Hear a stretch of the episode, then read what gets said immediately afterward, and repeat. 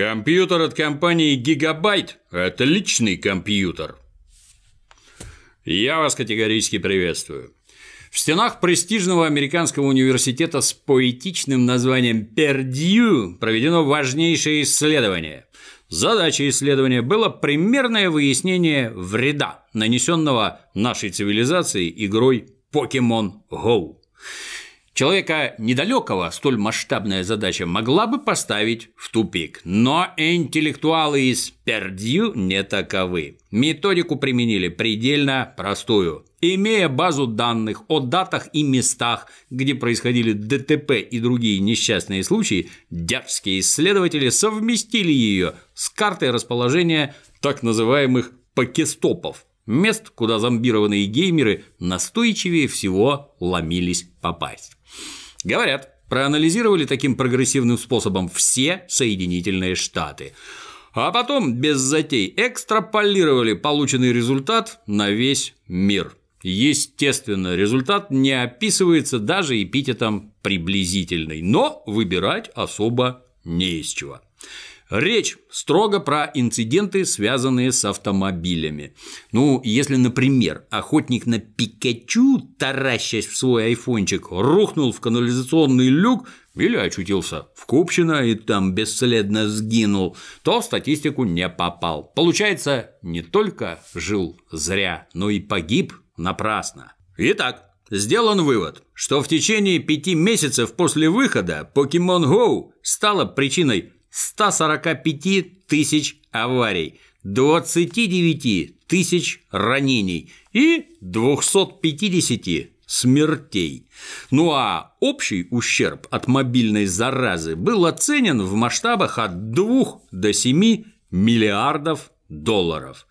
Что тут сказать? Ждем такую же игру про Гарри Поттера. Рассеянных дятлов за рулем ездит очень много, пора уже немного их проредить.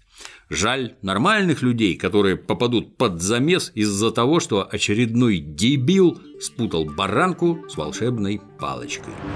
Ушибленные лутбоксами фанаты детского киносериала «Звездные войны» накатали на сайте Change.org заяву в адрес студии Lucasfilm.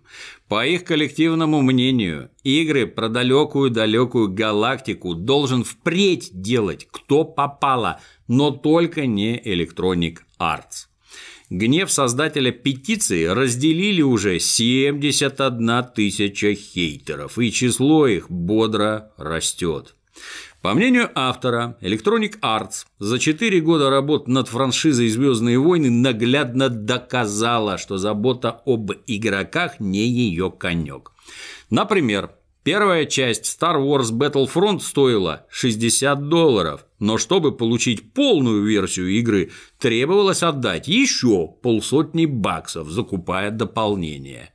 Visceral Games, делавшая для Electronic Arts линейную приключенческую игру по Звездным войнам, недавно распущена по домам. По заявлению горе-издательства, люди якобы не хотели такую игру, а хотели чего-то стимулирующего возвращаться вновь и вновь. Разумеется, автор петиции с данным утверждением категорически не согласен. В качестве гигантской вишенки на этом тухлом торте приводятся подробности известного всем скандала с Battlefront 2. Петиция завершается словами Примите верное решение, сделайте это для своих поклонников, завершите эту бессмыслицу раз и навсегда.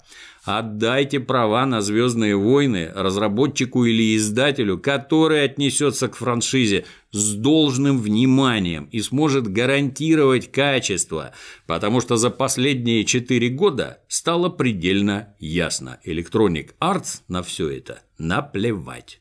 Однако вице-президент Lucasfilm Даглас Райли, куратор игр по Звездным войнам, высказался о скандале в том духе, что некоторые вещи не всегда получается сделать правильно с первой попытки. Мол, игры-сервисы неизбежно проходят стадию обкатки и тестирования на широкой публике. И чтобы все настроить как следует, требуется время. Причем разработчики Battlefront 2 внимательно прислушиваются к пожеланиям, поступающим из Lucasfilm. Проще говоря, никаких передач лицензий не планируется. Дадут нужные установки, где-то заменят ответственных, возможно, сделают какую-нибудь приключенческую линейную игру, чисто для разнообразия. Мнение публики, разумеется, играет крайне важную роль. Но слепое потакание разъяренной толпе – плохой способ решать проблемы. Это уже не цитата, если что.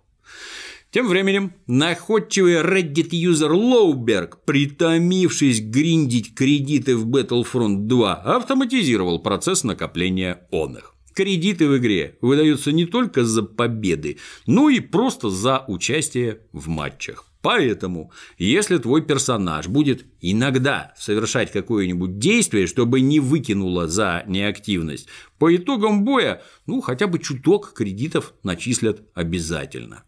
Толковый Лоуберг собрал простенького робота и подключил его к геймпаду. Получилось, как в рекламе из 90-х. Мы сидим, а денежки идут. Дальновидность геймдизайнеров, придумавших игровые механики Battlefront 2, ну, выражаясь деликатно, воображение не поражает. 26 октября Совет Безопасности России поручил Минкомсвязи совместно с ФСБ до 1 июня 2018 года разработать дополнительные меры регулирования деятельности организаторов распространения информации во всемирной сети интернет. Подразумевается идентификация всех пользователей по номеру мобильного телефона. Все эти данные должны передаваться правоохранительным органам по запросу. Изначально речь шла про мессенджеры типа WhatsApp или Telegram. Предполагается, что владельцы мессенджеров будут иметь договоры с сотовыми операторами, а при регистрации у пользователей будут запрашивать номера мобильных телефонов, чтобы в дальнейшем идентифицировать их через базу данных оператора. Ну а теперь меры распространяются вообще на все ресурсы, позволяющие обмениваться сообщениями. Данному требованию будут подчиняться также социальные сети и даже онлайн-игры. Но мессенджерам предписано жить по-новому уже с 1 января. У остальных с момента, когда уйдет Дедушка Мороз, есть еще почти полгода на подготовку к новому порядку. В Париже террористы организовывали связь не только посредством шифрованных мессенджеров, но и, насколько я знаю, через PlayStation 4, где невозможно определить, относятся ли призывы стрелять и убивать к событиям виртуальной игры или реальной террористической атаки. Рассказывал еще в феврале 2016 руководитель Роскомнадзора Александр Жаров. С одной стороны, дело вроде нужное. Концепция в интернет по паспорту только на первый взгляд выглядит как жуткое ущемление свобод. В ней есть, безусловно, приятные моменты. Например, строчить в твой адрес хамские высказывания и оскорбления из-под учетной записи с привязанным к ней личным мобильником захочет далеко не каждый малолетний дебил. Заманивать детишек в сообщество, посвященное суициду, отсвечивая номером своей трубы, тоже как-то неловко. Пара жалоб, и вот за тобой уже выехали. Любая мерзость и мошенничество при таких раскладах становится, ну, не то чтобы невозможно, но очень сильно затруднена. С другой стороны, это ж цифровые репрессии, организуемые родным государством. В основном они вызывают недоумение. Какие-то абсолютно незрелые попытки регистрировать блогеров как СМИ. Запрещенные торренты, откуда по-прежнему кто угодно качает, что попало. Нелепые бадания Роскомнадзора с Телеграмом. Крайне странные попытки вынудить Facebook хранить личные данные наших граждан строго в пределах территории Российской Федерации. Ну вот вы решили контролировать игры. Игр создано чудовищное количество. Многие предоставляют возможность общаться онлайн. Подняты любительские сервера, не имеющие никакого отношения к официальным. Зачастую они находятся за границей. Люди туда заходят, используя старые версии игр за которые никто из правообладателей не отвечает. Вы все это бодро отследите и тут же пресечете, а потом будете непрерывно отслеживать, ну, есть ли понимание, какой это объем работ и какой для этого объема работ требуется штат технических специалистов и какой управленческий потенциал. Это ж целая корпорация держать и не пущать нужна. Новые онлайн-игры выходят в не менее чудовищных количествах, выходят на компах, на мобилах, на консолях, в них рубятся десятки миллионов граждан. Допустим, все отечественные издательства, а также представительства зарубежных издательств взяли под козырек и тут же начали сотрудничать с администрацией. Даже в консолях специально для России Sony, Microsoft и Nintendo решили сделать авторизацию через мобильник. Выпустили новые прошивки для двух поколений консолей. Но что делать с онлайн-играми, которые в России официально не представлены? Всех под нож перекроете доступ так же надежно, как к запрещенным интернет-ресурсам, куда не ходит только ленивый. Каждый желающий поиграть онлайн по вашей задумке, должен будет запалить свой номер мобильника. Сим-карту, согласно закону, у нас можно купить только с привязкой к паспорту. Правда, контролировать вы не можете даже это, поэтому анонимная симка вообще никакая не проблема. Короче, в текущей ситуации попытки уконтролировать всю онлайн-активность сограждан больше всего похожи на использование решета для транспортировки воды. Суровость отечественных законов традиционно компенсируется необязательностью их исполнения. Укры вон не так давно решили закрыть доступ к ВКонтакту, Одноклассникам, Mail.ru и прочим вредным для европейца ресурсам. Результат сильно отличается от запланированного. Не уподобляйтесь дебилам. Легендарный игродел Крис Робертс, когда-то подаривший миру игровые серии Ultima и Wing Commander, уже пять лет во главе команды Cloud Imperium Games занят изготовлением космического онлайн-симулятора невиданных масштабов Star Citizen. Там можно будет и управлять звездолетом, и рулить космодесантником, и высаживаться на далекие планеты, и владеть собственностью, и много чего еще. Издателя у проекта нет. Разработку оплачивают орды фанатов. Причем делают это настолько исправно, что уже в 2015 году Star Citizen занесен в Книгу рекордов Гиннесса как краудфандинговый проект, собравший наибольший объем средств. На тот момент в шапку накидали больше 40 миллионов долларов, ну а теперь более 169. Дата выхода шедевра по сей день не ясна. Ну а в игре зарегистрировано уже почти 2 миллиона рыл. Недавно Cloud Imperium выкатила на тестовый сервер Star Citizen долгожданную версию 3.0. Высадка на Луны, ранее фигурировавшая только в рекламных роликах, теперь имеется и в геймплее. Также в игровом процессе присутствуют здоровенные баги, которых не было в рекламе. Еще теперь разрешается помочь игре деньгами новым способом. Продаются земельные наделы. 50 баксов за участок 4 на 4 километра. И вот ты уже практически маркиз Карабас далеких миров. Ну а за сотку вообще полагаются шикарные угодья 8 на 8 километров. Участки бывают разные. Где-то лежат полезные ископаемые, где-то можно нажиться с пролегающего неподалеку торгового пути, ну а где-то просто красиво.